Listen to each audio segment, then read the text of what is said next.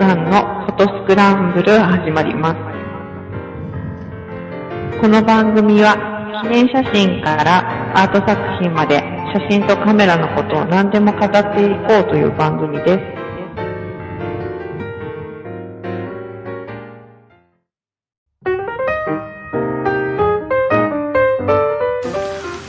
はい、えっ、と、スノーさんのフォトスクランブル始まります。お届けしますのは、半助と、はい、戸籍です。はい、えー、あるちょっと足りない。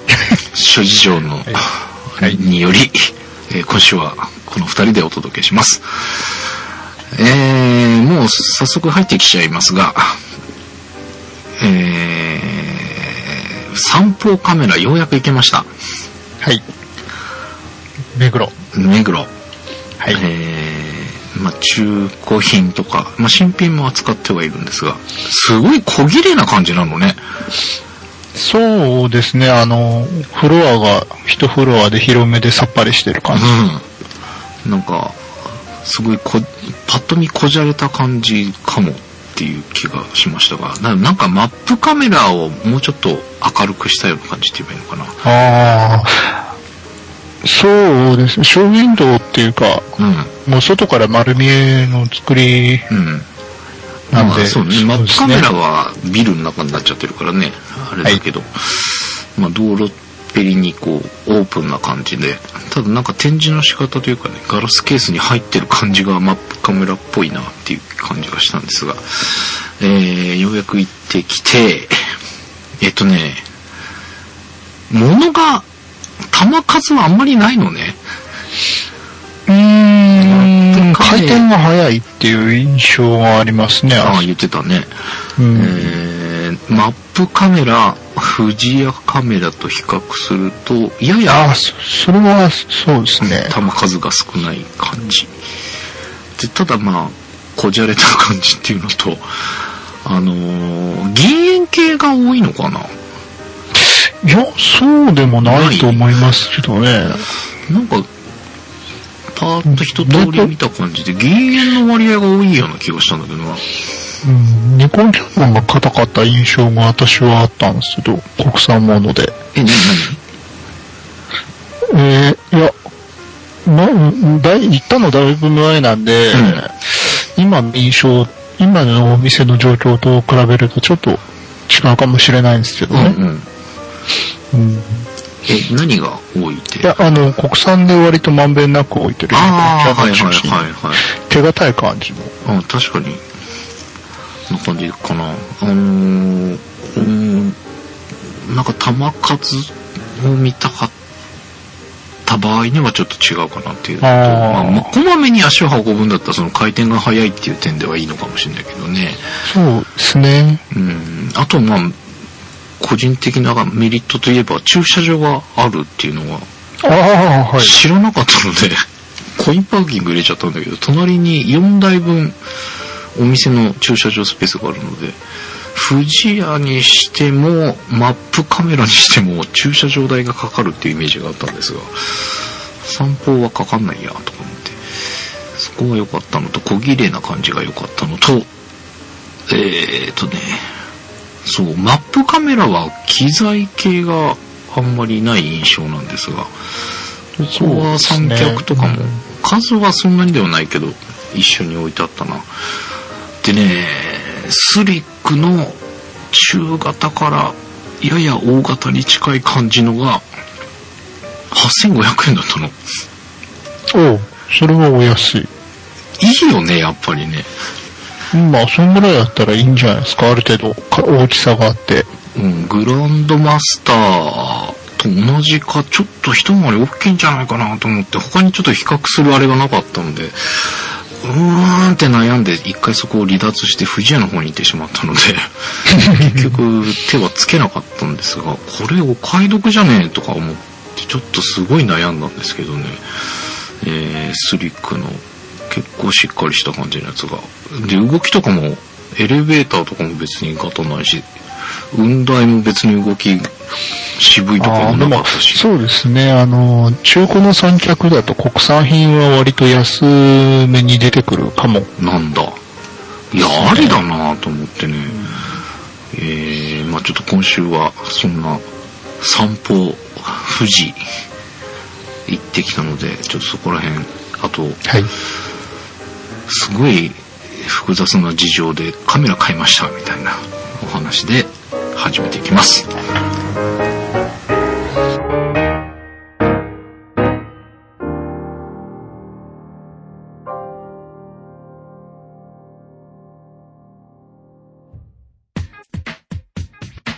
ただいま、マイクのテスト中。ただいま、マイクの、ただいま、マイクのテスト中です。マイクのテスト中。ポッドキャストスクランブル。ただいまは、毎週日曜日配信。ポッドキャストスクランブル。ただいまを、どうぞよろしくお願いします。ポッドキャストスクランブル。ただいまは、不滅です。本当にそうかな？はい。えー、まあ、散歩は行きたかったのは行きたかったんですが、えー、なぜ急にというのがですね、すごい複雑な事情で、ボディを用意しなくてはいけなくなりまして、はい。えー、なので、ちょっと、話すと長くなるので事情は割愛しますが、はい。昨日の晩からいろいろ考えてね、えー、まず条件として、そんなに長く使うものとして必要ではないと。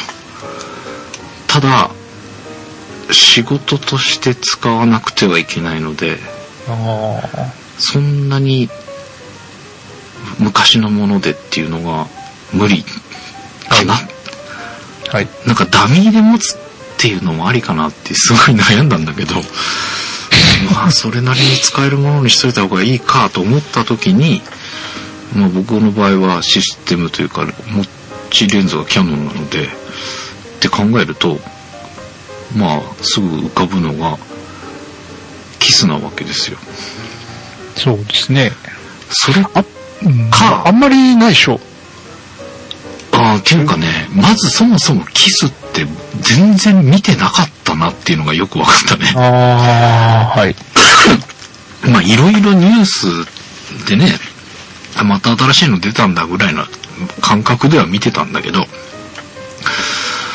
えー、まあ一番じゃあ最新のキスって何なんだったらセブンとセブンアイ。そうですね。これなんだこれと。同じような愛がついてるのとないのって何の違いなんだろうってキャノンのところのページって商品の比較ができるじゃないですかあ、そうなんですか。やったことある？いや、いらないですよ。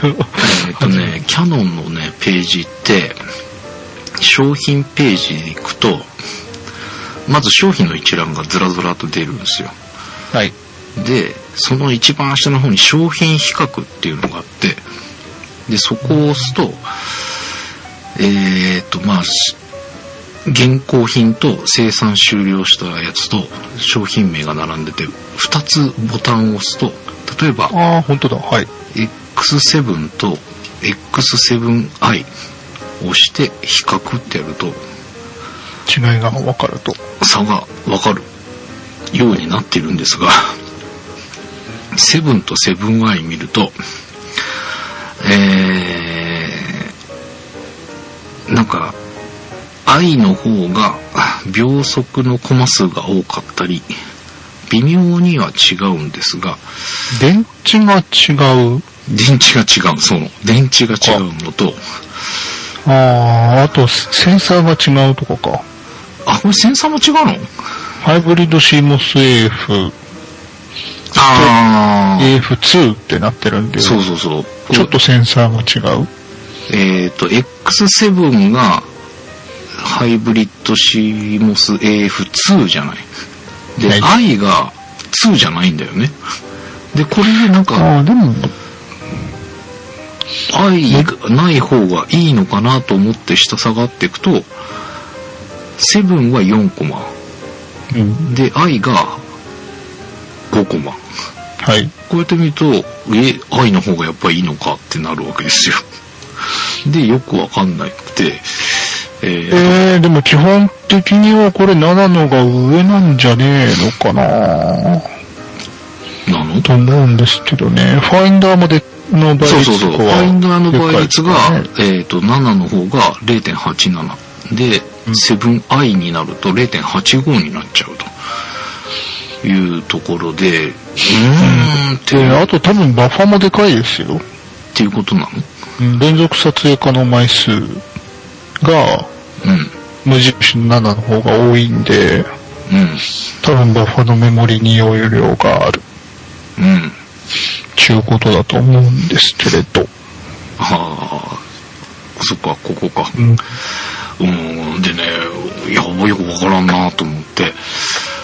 で、えー、これ結局ね、愛が、あのーなんだっけ、えーと、液晶がバリアングルのやつ。で、えー愛がないやつは、多分これが最小、最軽量はいはいはいをはい。歌ってるのはこっちなの。で、見た目明らかに大きさが違うのね。このサイトで見るとあんまりよくわかんなかったんだけど、まあ小さそうだなっていうのはここのサイトの中でなんとなく感じあれか、な、じゃああの、60D のちょっとちっちゃい版みたいな感じのが 7i うん、あ、そうそうそう。みたいな感じなんですかね。バリアングルで、まあちょっとコマ、あうんの、型が液晶がなくてちょっと小さいみたいな。なるほど。で、さらに小さいのが7。7。本当にね、7はすごいちっちゃかった。ってよく言いますよね。まだ私ちゃんとね、店頭で触ったことないんですよ。うんショールームとか。結局、僕は、あのーなんだっけ、ショールーム、ショあの、ショーケースの中に入ってる状態でしか見てないからあれなんだけど、でもそんな感じで手に取らなくても見た目で明らかに小さかった。で、あの、グリップのところがね、7はね、そんなにほとんど飛び出てないのね。で、7i になるとしっかりある程度こう握れるような感じで飛び出てるような感じがしたかな、印象としては。で、左側か。左側がもう本当に7は削りに削ってみたいな感じだけど、多少、まあバリアングルを受けてるっていうのもあるけど、i の方が少し広がってるっていう感じ。うん。なるほど。ただ、えーまあ、これはもう最新機種っていうのもあって、えーまあ、それなりのお値段だったわけですよ。うん、そうですね。で、じゃあってなった時に、現行機種で X5 はい。と X50、はい。これもまたわかんないんですよ。50はなんかものすごい廉価版だって聞いたことありますけど。えーと、そそう、あのね、X50 がね、いろいろない。みたいね。これも、これもね、比較をしたんだよな、確か。50と5って何が違うんだろうってやった時に、これはね、全部随分あったんだよな、差が。まあそもそもセンサーの、えー画素数が、50は1220万画素。で、X5 は1800。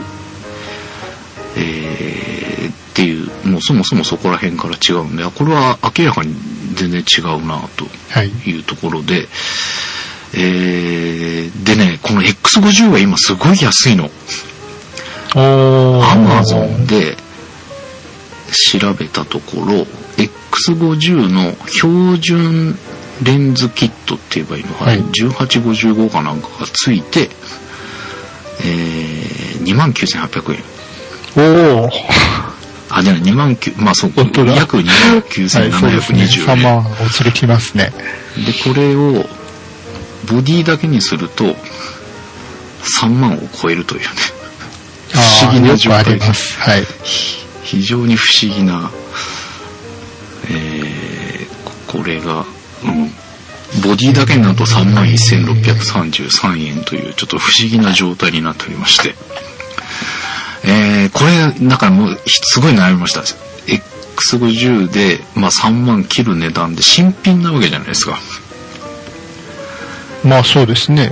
って考えると、まあ、予算的に言うと、まあ3万、4万ぐらいマックスみたいな感じで考えてたので、ああ、微妙、これでいいかなと思ったんですけど、その1220万画素っていうのがどうなんだろうとか、はい。いろいろ考えたので、で、もうこれはじゃあ中古で行こうってなった時に、今度、50とかも選択に入ってきたんですよ。えー D50。ああ、はいはい。D50、D40。で、D30 になるとさすがになと思まあったんですけど、ね。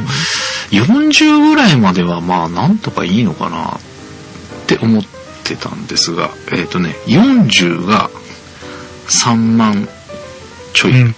はい。50が4万弱みたいな3万8000円ぐらいな感じ。で、60になると4万ちょい超え、4万2、3千円から5千円ぐらいの間。はい。で、えーうん中古屋さんに行くとで、まあさっき言った X7、I 7とか 7i になるとまだ出てなかったかな。えーで、50、X5、はい。X4、はい。X2、はい。えーあと、キス F ああ、はい。とかになってくるんですよ。もうそこら辺になると、えっ、と、X50 が、ボディだけで1万8000うん、うん、円。で、5になると、えっ、と、3万ちょい。うん。ああ、なるほど。はい。えー、結果から言うと、4。X4 っていうのを、えっ、と、1万8000円。あいいんじゃないですか。あ、じゃない、ごめん。1万8000じゃない。1万8000は X50 だ。えっ、と、2万、2万3000円か。はい。プラス、縦位置が6000円。で、2万あーはい9000円。プラス、仕事、バッテリーが共用できないことに、その時ようやく気そうですね。はい。あちょっとちっこいですかねそうかって、なんか四角いのね、キスのやつって。あのー、なんていうの、マッチ箱みたいな形の、あ、バッテリーこれかって多分パワーショットとかあの辺と共用なんじゃなかったでしたっけ？あ、なるほどね。ああ、ここは誤算だったとか思いながら、なんかなおかつちっちゃいから持たなそうだなとか思って、うんうんうん。切れたら怖いしなと思って、バッテリー仕方なく新品買って、はい3万ちょぼ。はい。バッテリーが5000円なんだよね。そうですね。なんかバッテリーがすごい高く感じたんですけど、みたいな。いや、中古で一番結局ハマるのは電電池の値段なんですよ。うん。で電池が安く買えるメーカーとかね、うんそういう、もう枯れ切ってる規格のやつとかであれば、まあいいかなと思うんですけど。うん。あと今も手持ちのと共用ができるといいなっていうのがあるけどね。なんかそれが、あの、中古で買うときに用心しなきゃなんないのは、あうんのソニーとパナソニック。もう、この2点の電池は高いです。あ、そうなんだ。あの辺は、あの、チップ入ってたりとか、あと、ソニーってインフォリチウムっつってなんかあのー残り何分とかすごい正確に出る。へえ、そんなあれがあんの？うでそういうなんか豪華な回路をつけてる分高いんですよ。で、あの、いわゆるバッタモン系の電池も使えないうん。とか、縛りきついとかいろいろあるんで、なるほど、ね。中古はそういうところで意外な出費があります。そう、誤算だったとか思ってね。だからそういうなんか、とりあえずつなぎ的なものでなんか買うような時は注意しないといけないなっていう。あでも、X4 だと多分 7D と同じですよね。センサーとかは。なのかなまあでも、うん1800万あったから、ギリ、なんていうのかな一番そこ下げて下げてして、まあ、解解像度がそれなりに今時っぽい。ちょうど時期的にも 7D と同じぐらい、あ、なんだ 7D の後に出たのかな？とかなんで、んあれのほぼ同じ中身の安い版、うんうんうん。こんなんで出てたから、うんちょうど共用するにはいいのかもしれないけど。いいんじゃないですかね。っていうね、なんか、まあだからこれが、とりあえずね、本当にね、一月ないぐらいなんですよ。てかそもそも、撮影自体がんもうちょっとりかなと思ってて、まあそんなのもあって、ちょっと油断をしていたらいきなり入ってきてしまいまして、今週末行かなきゃいけないんだけど、今ボディが70しかないぞみたいな。ああ、はってい。いう状態になっちゃったので、とりあえずつなぎで。なので、まあ、多分70で事足りるだろうっていう頭なんですよ。なんだけど、なんかあっても後がありませんってなるとちょっとまずいなと思って、一応あそう2ですね。日間の仕事なんで、っていうのもあって、うわーとか思ってですね、すごい悩んだ結果。だからもう、とりあえず、取れればいいやで50とか、もっと言えば、40D とか、そんなんにしようかなとも思ったんだけど、まあでも、X50 はね、見たら、えっ、とね、液晶の、まあ、バ後ろの背面を見た感じが、ああ、もうかなり世代が違う感じ。えーはいまあ、液晶サイズが一回り小さいのかな。で、あの、ちょっと配置とかも、もう割合として半分、左半分が液晶で、右半分がボタンみたいな感じのレイアウトだったので、すごいちっちゃっていう感じがしたんだよね。なので、ちょっとそれは避けたんですが、まあ結果、まあ、ギリなんかに使えるかもなっていう。だからね、結局その期間過ぎたらすぐ売るぐらいの勢いで考えたの。ああ、はい。でね、この X50、まあ29,800円で買うじゃないですか。えんで、えー、マップカメラでそのまま売ったら、何ぼやったっけな。1万8000円だったかな。あ。あ、1万7000円か。はい。なので1万2000円ロスかと。なんかそんなとこまでいろいろ考えてやったんだけど。まあなんかこういう後ろ向きな買い物ってつつまんないな、みたいなね。まあそうですね。感じがしたんですけどでもまあ X50 じゃなくてまあ X4 にしたらちょっとなんかで使えないかなみたいなのもあって、うんとりあえずまあ後ろ向きを少し前向きに変えて遊んでみようかなと思ってますけどねだから X 予算に余裕があったらせなんです X7 か。はい。えー愛じゃないちっこい方。ちっこい方を買ってあのペンタックス97を買えなかった代わりにそれでいいねと思ったり するぐらいでも結構ちっちゃかったからさ面白いかなっていう気もしたんだけど。まあでもちょっとね、えー急遽そんな感じの買い物をしてきましたよで、えー、富士屋の方で結局は買ったんですけど、はい。えー機材店っていうの？違うな。なんて用品館。用品館か。はい。えー見つけました。本当にそうだね。もそうですよちょっとだけ同じ通りに。歩けばよかったんだ、みたいな。はい。っていうかね、す僕が言ってたの、ジャンクとかが置いてあったとか、今日閉まってて。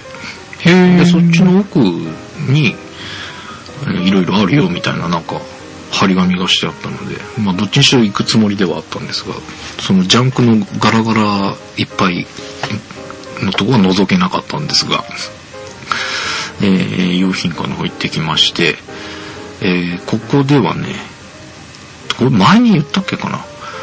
えっ、と、三脚のグランドマスター2、はい。タンボを落としまして、はい。い一本ない状態だったんですよ。はい。で、えっ、と、前に言った、その後買ったちょっとちっちゃい軽いやつ。えー、なんだったっけな。忘れちゃった。あのー持ち歩き用に軽いち小型のやつを買ったんですが、えもうほぼそれでことが足りてたので、まあいいやと思って掘ってたんですよね。っていういうのと、えっ、と、ビッグでパンも一応注文したんですよ。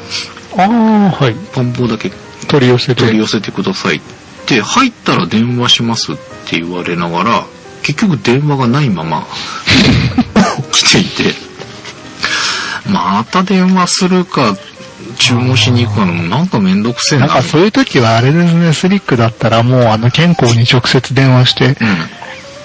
と取り寄せちゃう方が早いかもしれないですね。あー、そっか。あそこ結構小回り効くんで。へえ。そういうサービスいいの？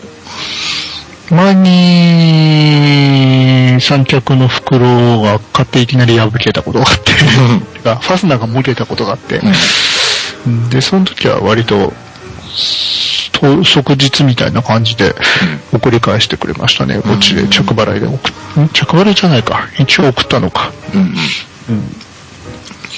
なんかそうなんかね、それで悩んでいたんですが、で、まあ、さっき言いましたけど、その散歩でね、はい。ちょっと、まあ、同じか、それよりちょっと大きい、しっかりした感じのがあったので、えー、まあ、大体ことは足りてたんですが、やっぱりやばいのはやばいので、えーしっかりとがっしり構えたい時に、やっぱりあの、パン棒ないのもいい加減なんとかしとかないとまずいなっていうのはあったんだよね。はい。で、あ、まあ、いっそのこと、これだったら一回り大きくなって8500円ならありかと思ってたのですごい悩んでたんですが、えーそもそもボディが散歩ではあんまり数がなかったので、ちょっと富士屋を見てから決めたいなっていうのがあったんで、急いで富士屋に行ってしまったんですが、はで、富士屋でも見ました。はい。えーグランドマスター2、全く同じものが、えー、12,600円。まあ、それも、まあ、安いっちゃ安いかな。はいまあ、そこそこ綺麗だったし、えーその散歩で見た8500円のよりは、ちょい傷があったりとかしたんですけど、まあまあ、これもありっちゃありか。で、それと、ほんとね、グランドマスター2じゃないのかなグランドマスターとか書いてあったんだけど、え1世代前のグランドマスターとはまた違うはい。グランドマスター2とほぼ同じなんだけど、えー、黒い。だから足が開くタイプなのかな。で、ほぼ大きさも一緒のやつが、6900何本。だけどね、雲台がちょっとボロっちかったのかな？で、ちょっと微妙かなと思いながら、えー、雲台を見たら、グランドマスター2のまんま同じ雲台がおー、はい。2100円。はい。パン棒2本ついてるわけですよ。そうですね。これ部品で取っても同じぐらいするんじゃねえかと思ってですね。はい。それを手に取ったらその奥に、えー、ちょっと汚い、なおかつ、うーんと、ネジのところが、ちょっとタイプが違ったんだよな。えー、ですが、パンボは全く同じものついてて、1000円。はい。パンボ買おうと思って、その1000円の方をゲットしてきましたよ。はい。これありだね。でも三脚中古でもいいのかなと思った。いろいろ、えー、もう本当に小さい小型のものから大型のものまでいっぱいあるね。富士そう屋さん。ですね。いや、見ててそこは硬いです。そういう辺は。楽しいと思って。で、なんかこういろいろこう気になるやつどんどん触っていろいろチェックしてみたけど、おかしいやつないよね。中に結構検品はちゃんとしてますよ。うんで、富士屋は、用品系は、そこの店員さんしっかりした人入ってるんで、うんうん、あの、チェックとかはしかなり。もう三脚なんか新品で買うのがバカらしくなってきたなと思ってさ。だちょっと大型のは富士屋で探そうかなと思って。何回か通ってたら掘り出し物もありそうな感じするしね。そうですね、結構で、あのー新しいのは入ってくるのも多いですから、うん。そう、スリックのやつで知らなかったんだけど、あの、3本フラットになるやつ？はいはいはい。スリックも出してたのね。知らなかったんだけど。3本になるやつ。あのー要は、えっ、と、3本並ぶっていうのかな？平らになるって言えばいいの？あー、へー。なるやつ。えー、前の CP プラスでどっか、韓国だかなんかのメーカーのやつで、それは見たんだけど、はい。3本がこう開くやつ。さ3本が開くのは三脚が当たり前だ。じゃあ3本が平らになるやつは、ちょっと気にはなってたんだよね。で、小型、まあ、どちらかというと小型になるのかな。えー、ある程度しっかりした小型サイズのやつで、あ、これいいなと思って、それか、あのー足を広げて反対に向けて着するやつ。自由雲台のやつで、雲台がこう中に入るような感じに畳むやつもう気になってたんだけど、どっちもあった。え、もうあるんだと思って。なるほど。あんまり関心いかなかったんで、見れなかったですよ。あのうー、ん。本当に下手な量販店行く人より種類いろいろあるんじゃないかなっていうぐらい。あー、そういう意味ではあるかもしれないですね。もうそのスリックの平らになるやつすごい気になったんだけどね、それが1万ちょっとだったかな。都内で足関係ちゃんと展示してるところって、案外ないですもんね。そうそうそう。割とフロアの面積食うから、うん。起きたがらんちゅうのもあるんでしょうけど。いや、でもあってもさ、なんかこう、ひ欲しいなって思うようなやつじゃなくていっぱい並んでるとかっていうところもあったりね。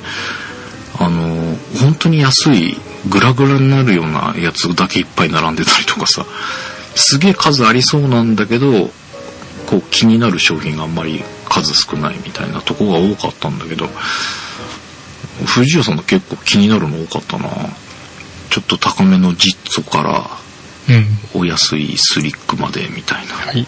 えーいろいろあって気になりましたけどね。えーまあそんな感じで散歩富士屋楽しんできましたが、相変わらず Q7 見てきましたけど、えー2万円前半になってました。はい。今回、今回だから3万後半か3万8000ぐらいかな、バッテリーまで入れて。はい。買えたじゃん、とか思ってね。ちょっとショックだったんだけど。もう9点になったら1万だね。1万、ああ、はい。1万何百円とかそんなだよ。2万切ってますね、今、レンズキットで買うと。あレンズキットでか。はい。安とか思って。まあ、ちょっとやっぱ今年中には欲しいなっていう感じがしますが。えー、まあそんな感じで、とりあえず、キスも買ったので、キスのレビューも近いうちにしたいなと思います。なんか、ボディばっかりいっぱいに、これが全部返ってくるとボディが、1、2、3、4、5台はい。どうしようみたいなね。なんか、売るのもさ、なんかすごい差額考えるともったいないなって気もするし、でも持っててもしょうがないような気もするし、どうしようかな、みたいな感じでございますが、まあちょっとそんな感じになってますので、また、せっかくなので、ちょっとキス使った感じも、えー、回を改めてお話ししたいなと思います。で、えー、CP プラス、はい。結局1週間待ったけどあんまりなかったと。そうですね。今出てるのだとどんな感じなの？富士が新製品出すよって言ってるのと、うん。えー、オリンパスがもしかしたら出るかもって言ってるのと、うん。ニコンがコンパクトの新製品いくつか出しました。ってえいうところまでは来てますね。ニコンはもう出たの？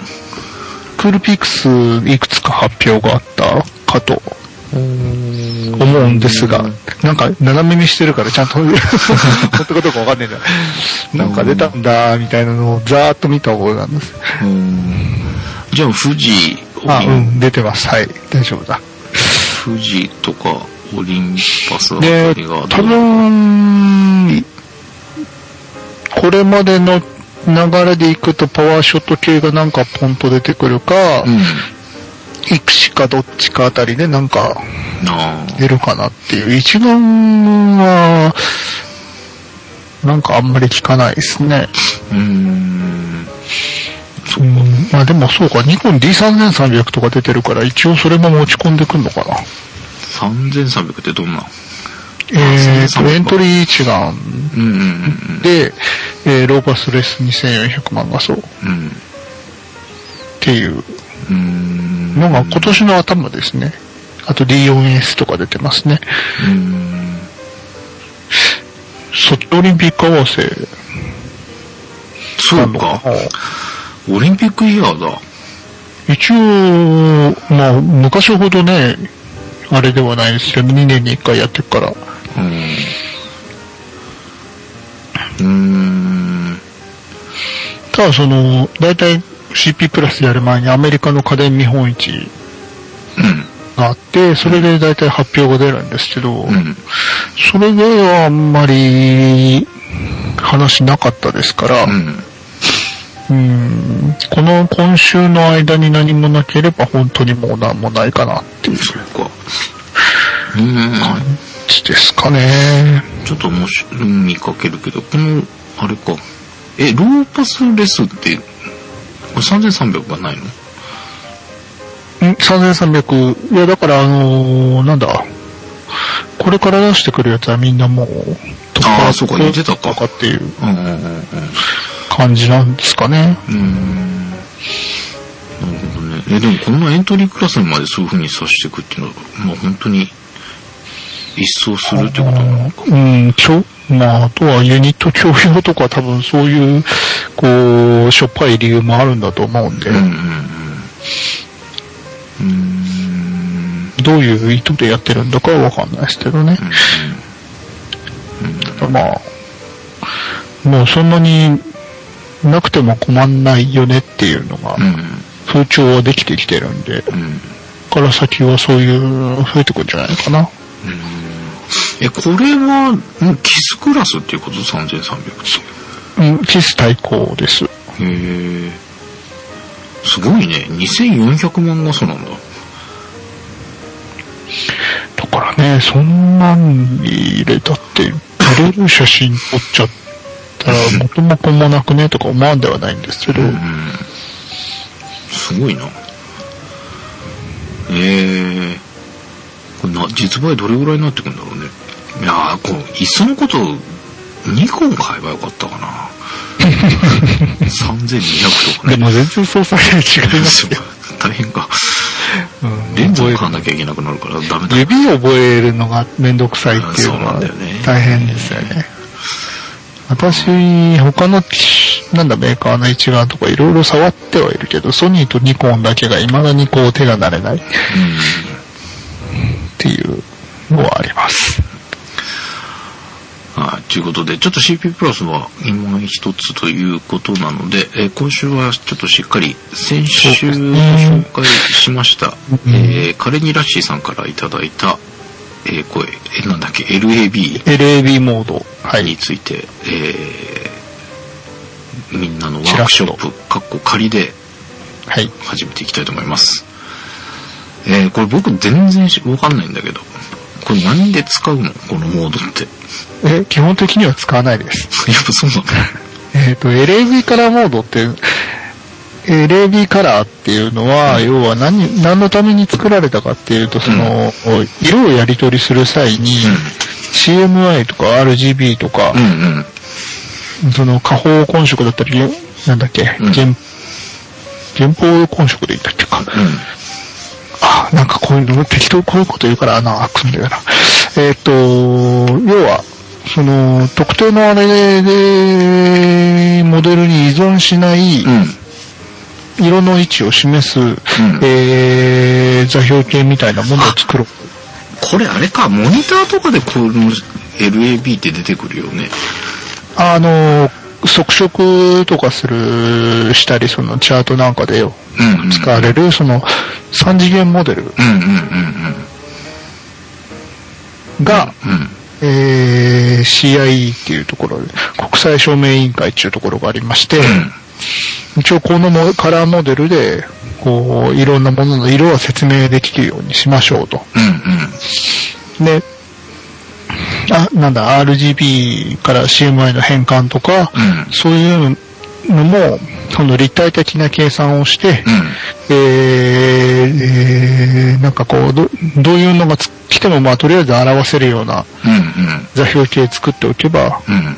あの、他のいろんなデバイスに持ってっても、まあ、そんなにひ色が変わらんであろうと。うん。この、えー、なおかつ、さらに突っ込んで言うと、その LAB ベースでかもの、色を運用していけば、うん。どんなデバイスが相手であろうとも、うん同じ色を提供できていいんじゃないか素晴らしいじゃないですか。というところまで、えー、考え、だから要はあのカラーマネジメントうん。の考え方ができたときに、うえー、その元になるん。うん。色を、色の表現方法うんというか、そういうのを作るためにできたのが LAB カラーうん。っていう考えです。へーなんかすごい良さそうだけど。あの、3次元モデルみたいなのがあって、その、天、天地でが、えー、輝度うん。を表せる。と、あとは、えー、左右方向っていうのかな、二次元方向で、その、A、うん A と B っていう色の分類方向があって、うん。えー、まあこんな感じで表せますよと。うん。なんで、で、フォトショップなんかで突っ込むと、うん。あれは LAB カラーモードっていうのを持ってるので、うん。そこの中で補正とかかけると、うん比較的ロスなく中間データを作ることができるのではないかとあ、ないかなんだ。言われていたのが、うん。え ーものです。うん。だけど、まあ、基本的には使うことはないし、そその LAB ベースでレタッチとかしようとすると、うん。色飛びやすいんですね。あ、そうなの？うん、あのー、16ビットとかに一回、うん。その、いなんだ、色を、情報を増やした状態かなんかでうん取り扱わないと、割とちょっといじっただけで、色が動きやすい。うん。うん。8ビットで表すにはちょっときつい。うん。要はあの、何でも表現できるうん。反面、んちょっと動かした時の微調微微妙なパラメータの移動っていうのは、あの8ビットで表現しきれない。みたいな厄介なことになってるんで、うん。結局何に、普段それで、LAB カラー使うことっていうのは、うん。基本的にはないです。えー特にうん。RGB のものを、その、本当に特定の輝度だけとか、うん。特定の色だけどうにかしたくて、それそのどうにかしたい色が、その LAB カラーモードで編集した方がマシ。うん。で、なおかつ RGB から LAB 持ってって、もう一回 RGB に戻すっていうのが確定してるんであれば、使ってもいいんじゃねえぐらいな。うん。うーん。そう。これ前、もうずい、もう何年前なんだ？もう十何年とか20年ぐらい前乗ってるのは本当に古いですよ。Photoshop の5とか、そうだよね。あの、5とか6とかそこら辺から使取り扱いはできるようになってるはずなんで、そう、その頃に、要は、まあ、DTP でデータもらって、まあ、出力自体は CMYK なんだけど、あの、作られてるデータに貼り付けられてる写真が RGB で、はい。要は混在しちゃってるから変換しなきゃいけないんだけど、単純に CMYK にすると色味が変わるって言って、そうですね。で、その LAB にするんだったかな何しかその16ビットに変えて CMYK に変換させて、戻すとか。あ、そうそうそうそうそう。なんかそんなやり方をしたような、あれが、うんですね。蘇ってきましたけど。時にカラーモードの変換っていうのを劣化を伴ううん。やすいし、あと色の、特に CMI 分解した場合だと、数値動いちゃうのが結構ダメージが大きいので、うんあの、色の濁りが出たりとか、どうしてもしやすいですから。うん。なんで、まあ、あの、変換かけるときに一回中、その、だ、で、適当なデジカメで撮ったやつとかを、うん。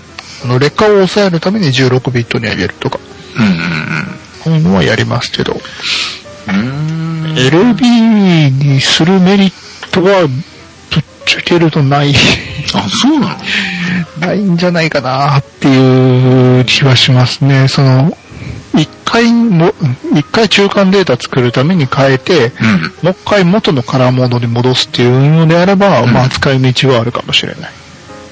うん、例えば、RGB から LAB 通してもう一回 CMYK にしたりとかすると、うん。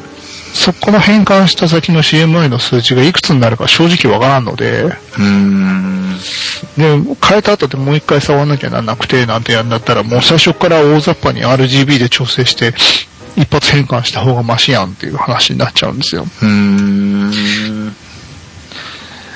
なので、え、まあ、例えばじゃあ、い RGB で、まあ基本撮影したものって RGB のデータじゃないですか。で、例えばそのまま RGB のままで納品するってなった時に、はい。その色はちょっと変えたいと。ちょっと補正をかけてから直して収めたいって、結局 RGB のものを最終的にも RGB だったら手を加える前に LAB にして調整してもう一度 RGB に変換し直しての収める方がいいのいや、良くないと思いますよ、それ。あやっぱそうなんだ。一回だから単純に手数増えるだけであんまりいいことはない、あ、やっぱそうなんだ。うんですね。あ本当に失敗しちゃった写真とかで。軌道情報だけをもうちょっとどうにかして補強したいとか。その特定の色だけどうにかしたいっていう時に、LAB の L だけを使ってなんかいじるって。いうのは、えー救済だ、どっちかっていうと、救最後の手段みたいな感じなんですよ、使うのって。うんうんうんうん。であとは、その、線がグダグダなんだけど、色もあんまりない写真で、うんあんまりシャープネス、まあ後で話しますけど、シャープネスかけると、全体にグダグダになうんなりそうだなっていう時に、うん。LAB に返して、んその輝度情報だけにシャープネスを与えて、うん。色を劣化させないようにする。へえ、あ、そういうことか。そういう使い方をすることはありますけど、本当にそれって最終手段なんで、うん。まあまともな原稿を使った運用している限りは、思い出す必要はないうん。し、うん。あのまあたまにね、あの、ウェブなんかのレタッチ講座で、ちょっと使うといいかもよみたいなこと書いてありますけど、んだいたいああいうのこき脅しなんで、うん忘れていいです。あ、そうなんだ。なるほどね。いや、本当に役に立つわけじゃないんで、うーん。なるほどね。ということです。一番使うのはその軌道情報を使って何かしたいうんうんうん。何か直したいとか、うんそういう時にかろうじて使う必要はあるけど、普段は、えー、そういうものがあるっていうことすら忘れててもあんまり困らない。うーん。というものだと思っていた方がいいと思います。そっか。その軌道の情報だけに対して何かアクションを起こせるっていううん、メリットはある。覚悟ではあるけどっていうところなのか。はいただ実際それが、それを必要とする事態ってどんだけあるのっていうことね。使うシチュエーションを考えるときに、本当にそれは自己修、事故に対する修復みたいな作業が多いんで、手順間違えるとなんか逆にやりすぎてしうんひどいことになるとか、真似切りやすいんで、うーん。まりなーっていうことです。うん。で、今ちらっと話が出たんで、そのまま引き続きシャープネスの話もしちゃうんですけど、はい。はい、シャープネス、いわゆる、えー、カメラうん。撮影した時点でかかってるシャープネスうん。は、えー、もう最近のやつだったら、うん。もう標準とか弱とか、うん。あんま強くしない方がいいと思うんですけど、うん。そんぐらいで撮ってれば、うん。基本的にそこから後のことでシャープネスについて考える必要はありません。え、後でこう、もうちょっとパキッとしたいからシャープネスとかっていうのはいらないの？えっ、と、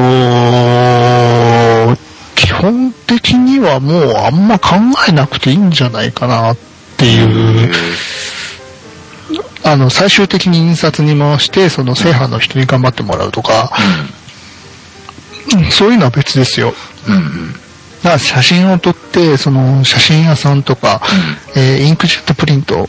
で完結するような人の場合は、もう考えなくていいのかなと。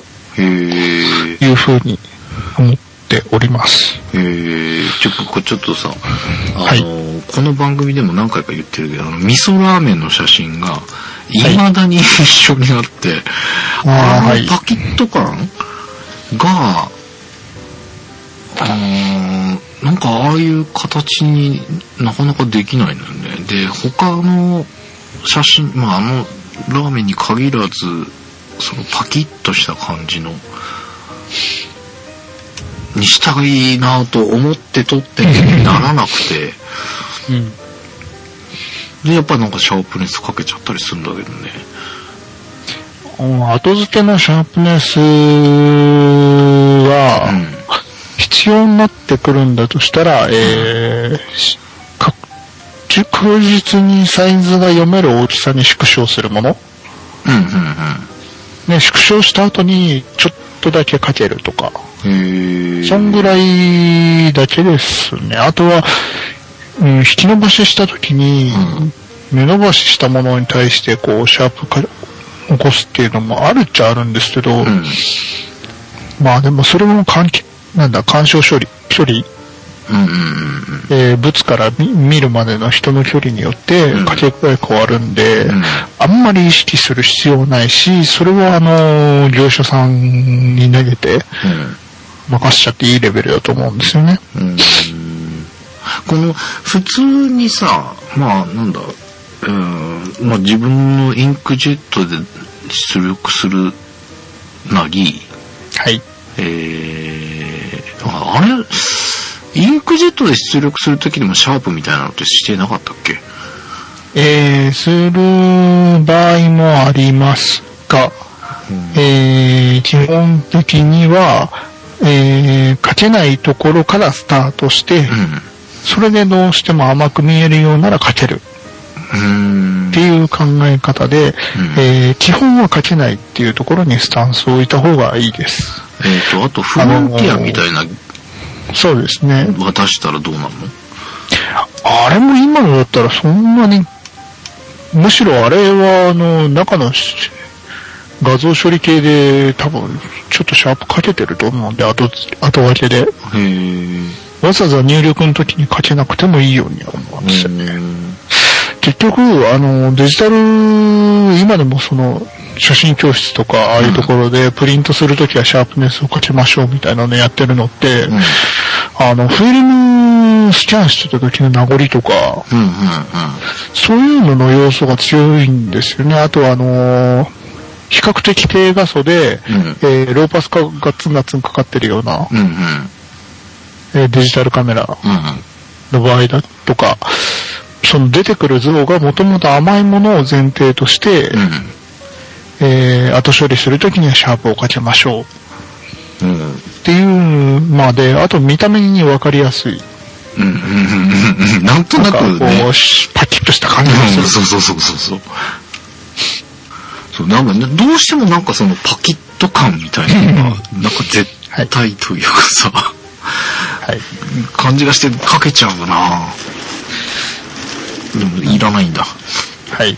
で、うん、もともと、えー、大前提として、あのー、JPEG っていう画像形式っていうのは、えーまあ、輪郭線がグダグダしやすい。っうんうんうん。ていうのはもう、それはせ、あの、圧縮の仕方の仕様で、もうそういうものなんですね。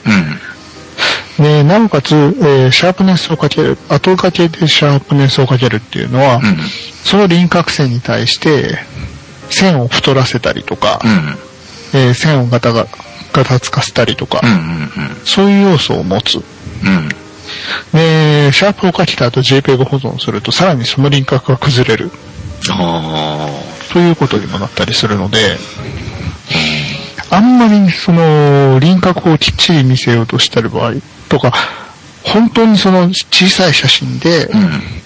えー、がっつり描けないと、あの、何がちょっとぼやぼやしすぎる。うんうんうん。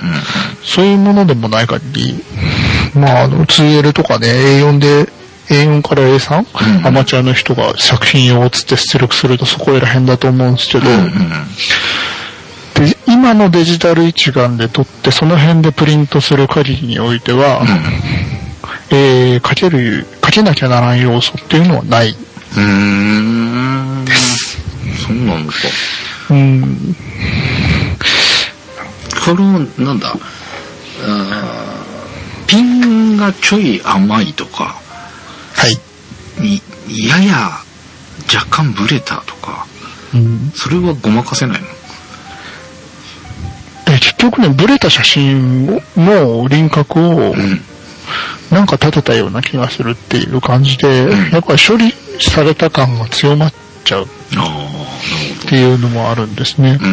で特にあの、風景撮る人とかだったりすると、うん。円形の針葉樹とか。こう、そういうものがね、あ簡単にこう溶けちゃう。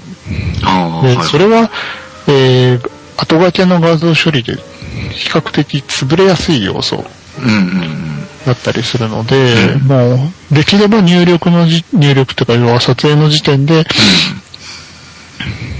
もうか決めちゃう方が、うん。結局後でいじくるよりも、うん。いい仕上がりになってしまうということなんですよね。まあ、基本はね、撮った時にしっかりバシッと撮れば一番いいんだろうけどね。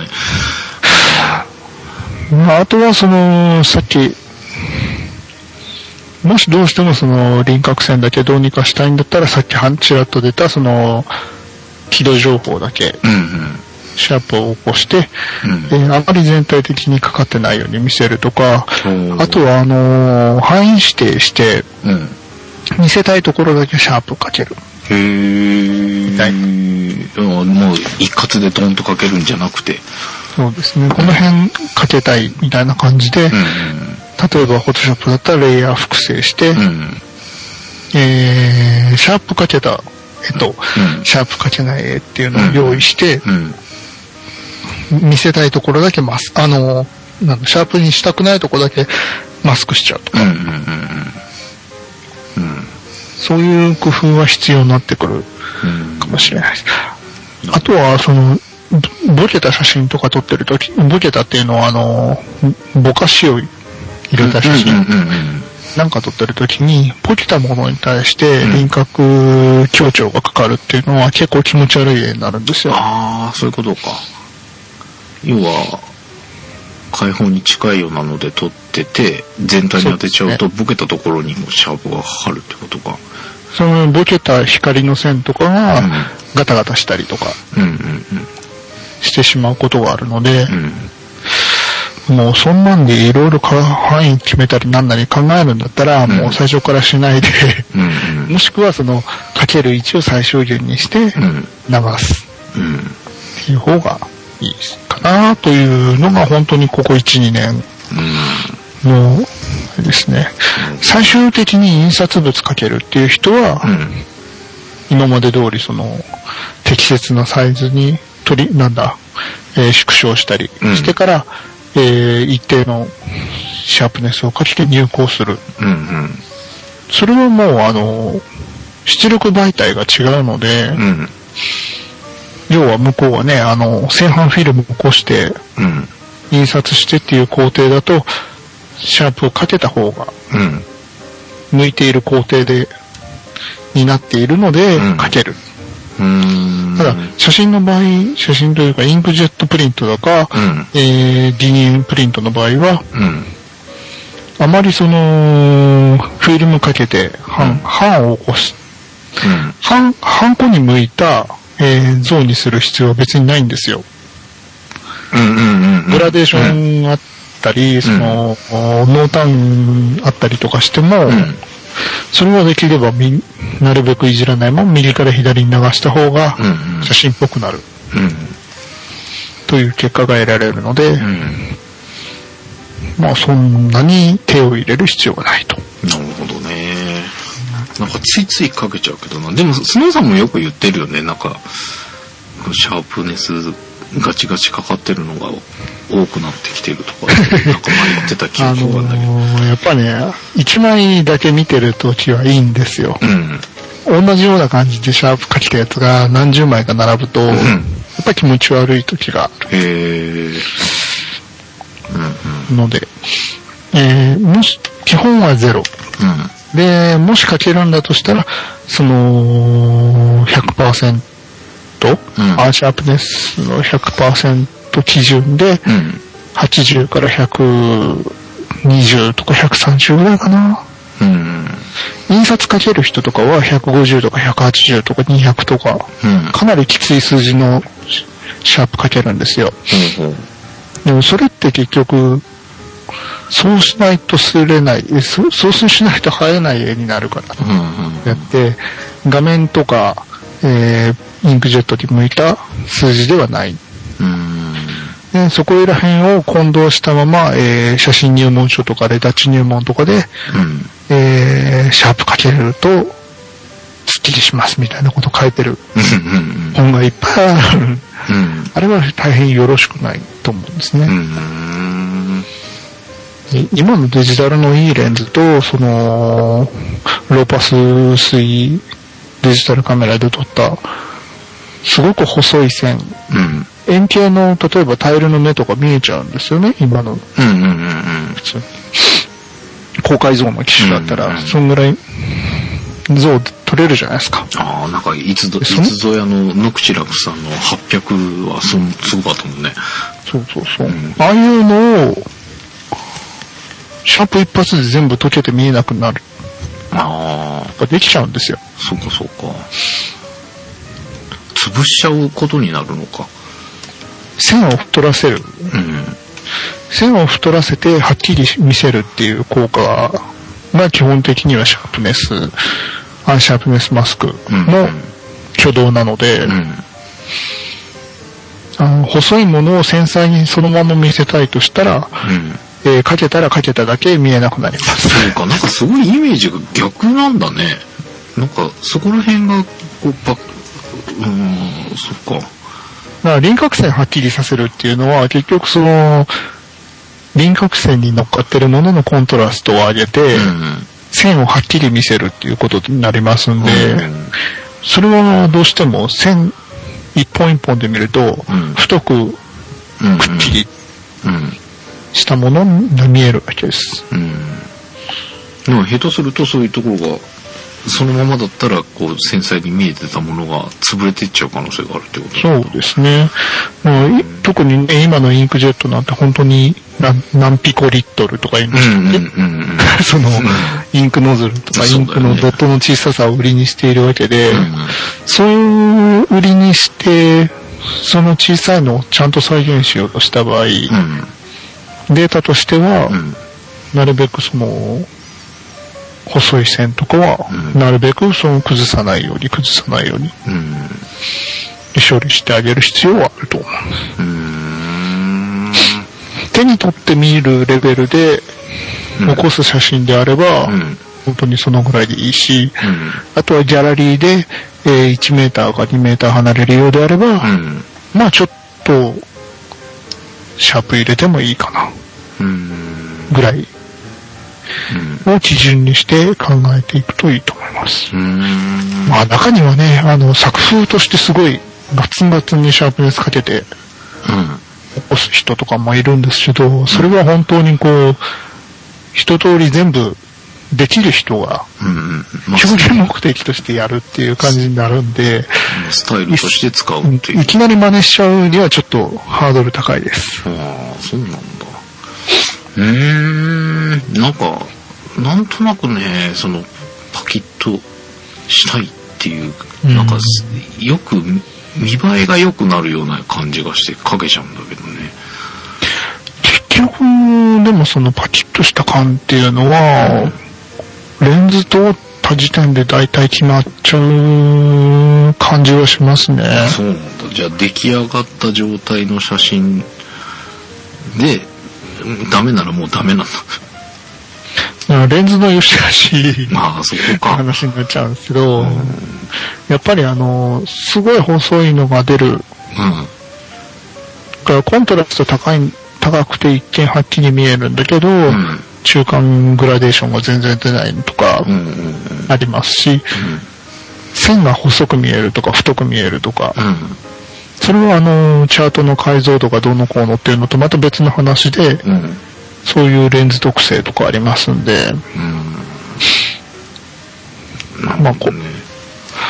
そういうの見せたい、そういうなんかパキッとした感じやりたいって言ったら、そういう写りをするレンズってどういうのなんじゃいなっていうっていうことが多分近い。そうか。そっちの方で突き詰めていった方がまだまあ大変、そっちはそっちでなんかこう、すごい散財することになるんで。うん多分あの、向こうの方でノクチュラックスさんが手招いて、こっちの方になんか手おいでおい招きして。上とかが見えるんですけど、やっぱそういうところがこう気になりだしたらやっぱり、うんそういうき高い機材とかっていうのに、まあ高くなくてもいいとは思うんですよね。うーん、例えば、まあ、あの、40年前の標準レンズとかでも、うん、そういう写りするものはあるし、まあ、本当は、その辺は好みになるん。で、でもさ、そんなにいろいろ試せないもんね。ああ、そうですね。どうして費用対効果とか考え始めちゃったら無理ですね。なんか、なんだろう。まあ、そこ、例えば、キャノンで言えばさ、L レンズで、そこそこの値段のものを買って試して、いやーなんか、ちょっと違うんだよなって思って、じゃあ、もっと違うもの、もう一ランク上ぐらいのものを買って、あればいいけどさ、どんどん重くなってきますしね。それがいいのかどうかっていうところよね。今のその現代的なその線がパキッとして写って、綺麗に見えるレンズ。うん。そのフォーカスのあったところがすごいビシッと見えるっていうのはうんうんうん、最近のシグマのレンズがずっとそういう傾向のうん。ものを作り続けてるっていう感じりますね。え、シグマのやつってそういう傾向があるの？ここい、ここ2、3年のレンズはそういう、その代わりあれですよ、ピントちょっと甘くなったりすると甘々に見えちゃうから、うーん。ピー、ピーキーっていうんですかね。うんうんうん。ちょっとそういう辺は使いにくい部分はあるけど、え、それは、ボディがシグマじゃなくてもいいの？あの、キャノン用のいっぱい出てるじゃないですか。うん。あれでも、えそういう特す感じなんだ。傾向があるっていうか。ですね。へえ。そうか。えシグマの試してみようかな。あの、多分、キャノンのボディ持っていけば、うんあの CP プラスでどっかへ引っかえ。ああ、そうか。CP プロスで試せないのか。あそこはそういうのをするためにあるそっかそっか。会場なんで。ああ。今年はじゃあそれを、やあの、レンズメーカー、大体そのサンプルうん品出してくれるんで、うん自分のボディにつけたりしたいって言えば。出してつけさせてくれますよ。うん。そう、だから去年は、えー今使ってますけど、タムロンの B008 はい。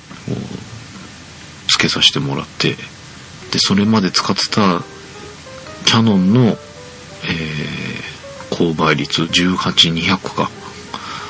それがなんか、いまいちこう、反応が遅い感じがしてて、B008 つけた時に、お、意外とキビキビしてるかもっていうので、ちょっと買ったりもしたんでね。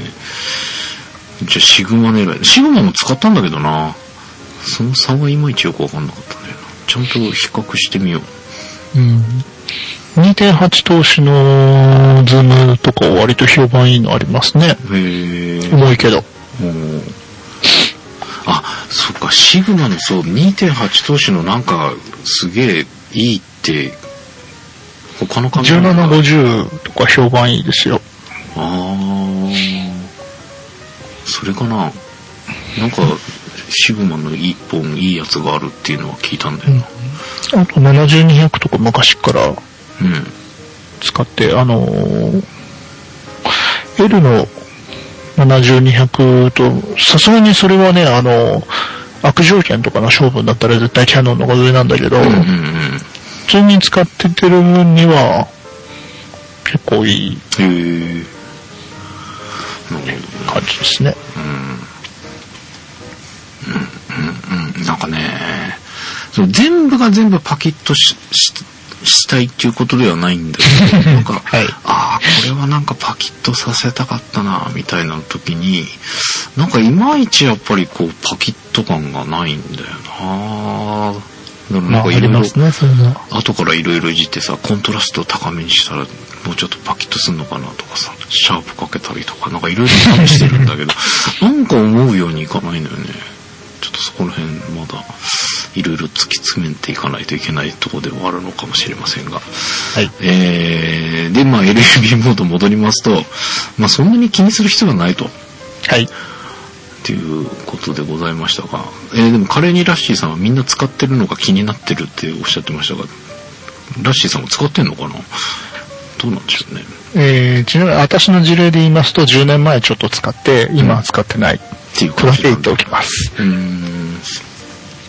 うん、これ、でもこの、策定した時のこの思想というかさ、いろんな、あれで、今でもそのカラーマネジメントって言われるものをかじろうとすると、どうしても避けて通れないうん考えではあります。なんかこれをなんかもっとし突き詰めてね、モニターで見ても印刷しても一緒みたいなら早く来てほしいですけど。なんでこんなになっちゃうのみたいなことがない時代って来るのかなっていう。あんまりこう、カラーマネジメントでもずっと言われてるよね。もうだいぶ言われてますけど、うんだいぶマシにはなったんじゃないのかな、その昔に比べたら。で、結局、発行するものと、インクでするものっていうのまあは、数字上同じに見えても、人間の見、この見た目で見るとまあそうだよね。違いますからね。基本違うもんね。はい。そっかそっか。うん。まあちょっと色についてはなかなか難しいですけども。まあ基本こういうものだということが伝わっているとすごいこう投げっぱなしな感じで。良いのですが、えー、ということで今週のワークショップ、はい。えー、LAB モードとシャープネスということで、小関さんに解説してもらいました。またちょっと印刷系ね、あなかなかこう、やりたいやりたいと思いながらできていないので、そこら辺もまた、どっかでやりたいなと思ってますので、そこら辺楽しみにしていただければと思います。